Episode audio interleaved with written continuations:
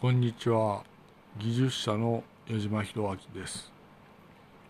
えー、そうですね。とまあ夜を迎えた埼玉です。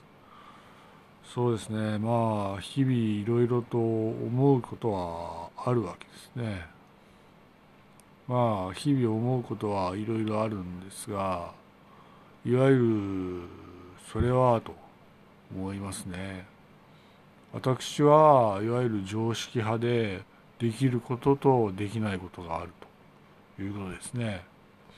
つまり矢島弘明的会は何もできないと。そういうことで結論です。矢島弘明でした。技術者でした。本人でした。ありがとうございました。ご清聴感謝します。